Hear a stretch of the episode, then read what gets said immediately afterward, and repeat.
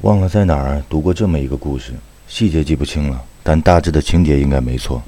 在一九八零年代初，某大学的数学系忽然来了一个访客，访客来自偏僻的山村，五十多岁，蓬头垢面，满嘴的方言，拿着一大堆的手稿，想找数学系的老师教授们细看看。有人好奇，拿过那些写在各种破烂纸头上的一些手稿来看，发现看不懂，因为全是一些奇怪的符号和算式。细一打听，这个人呢只读过小学，没受过任何高等的教育，但从小就喜欢数学。打五十年代到七十年代这二三十年，社会上乱，他也没有别的可做，就把种田砍柴之外的时间用来自己钻研数学问题。虽然那些数学问题也都是他自己琢磨出来的，社会安定了以后，他也老了，就想把自己钻研出来的这些东西呢拿出来跟懂行的人看一看，那看是不是有什么价值。那大家都围着看，但又都看不懂，就让他给讲，他就给讲。大家都是专业的一些数学系的老师，听着听着就听明白了，跟他说：“老师傅，您研究出来的这玩意儿啊，叫微积分。”老农根本没听过这个词，不知道什么叫微积分。他是用自己的小学文化，花了二三十年的时间，以一己之力独自把微积分重新给发明了一遍，跟当年的牛顿还莱布尼茨做过的是一样的事情。记得当时这段故事以后，有讲述者是一番感慨，大意是说：造物弄人，识时务人。一个很可能成为数学大师的人，因为没有受到过正规的教育。就这么在穷山僻壤的小村子当中，孤独地研究了十几年，早已落伍了的东西。我不知道为什么不太乐意把这个故事当作是一个悲剧或者笑话来看待。那虽然好像二者都有一点吧，那我自己常常想起这个故事，因为我把它当成一个提醒，提醒自己思而不学的可怕。古人说：“终日而思，不如须臾之所学。”须臾有多长呢？我一直热衷于这种意识化的学习方式，比方说，我就一直挺爱跟出租车的师傅聊天的。那老听有人抱怨说，北京的老出租车司机啊，总是爱跟乘客东拉西扯。那我对这事儿没有什么意见，那有时候还主动的引导出租车司机跟我聊天。这个事情我比较有经验，通常两个问题能找到问题的答案。第一个问题，您开出租车多长时间了？这是虚晃一枪，目的是引出第二个问题。那之前您是做哪一行的？没有谁天生是做出租车司机的，大多数人都有在其他的行业有一定的工作历史。那接下来就可以跟他顺藤摸瓜，打听打听了。那这些年来，用这个套路，我了解过驴肉火烧店的进货渠道和经营的思路，以及街头的服装店的日常管理，大货车司机的生活状态，国营粮站的一些工作划分。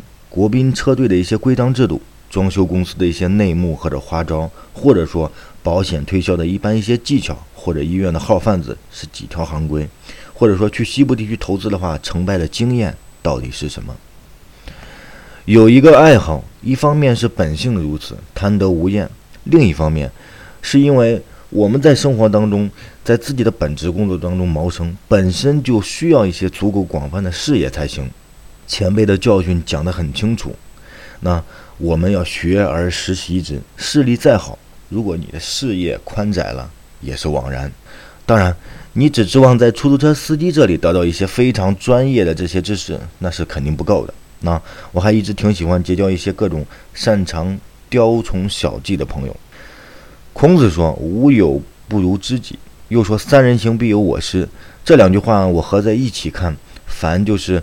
有过过人之处的人，甭管他是什么鸡毛蒜皮的小事，我都挺想让人家给我分享一下的，让我学一学。我自己总是心怀幻想，觉得那些鸡鸣狗盗一类的知识，学的时候固然没有什么用处，但或许什么时候就能赶上不时之需。那万一有一天我用上了呢？闲来指，忙来用。那我当然知道，走马观花式的学习不会让我们成为这些领域的专家，但是我作为一个普通人。我又没有在每一个领域都变成专家的义务，浅尝辄止有浅尝辄止的价值，走马观花有走马观花的乐趣。胡适曾经说过：“进一寸有一寸的欢喜。”那很遗憾，世界太大了，人生太短了，我没有办法对一切美好的事物都穷追不舍，倾尽我的所有，不爱那么多，只爱一点点。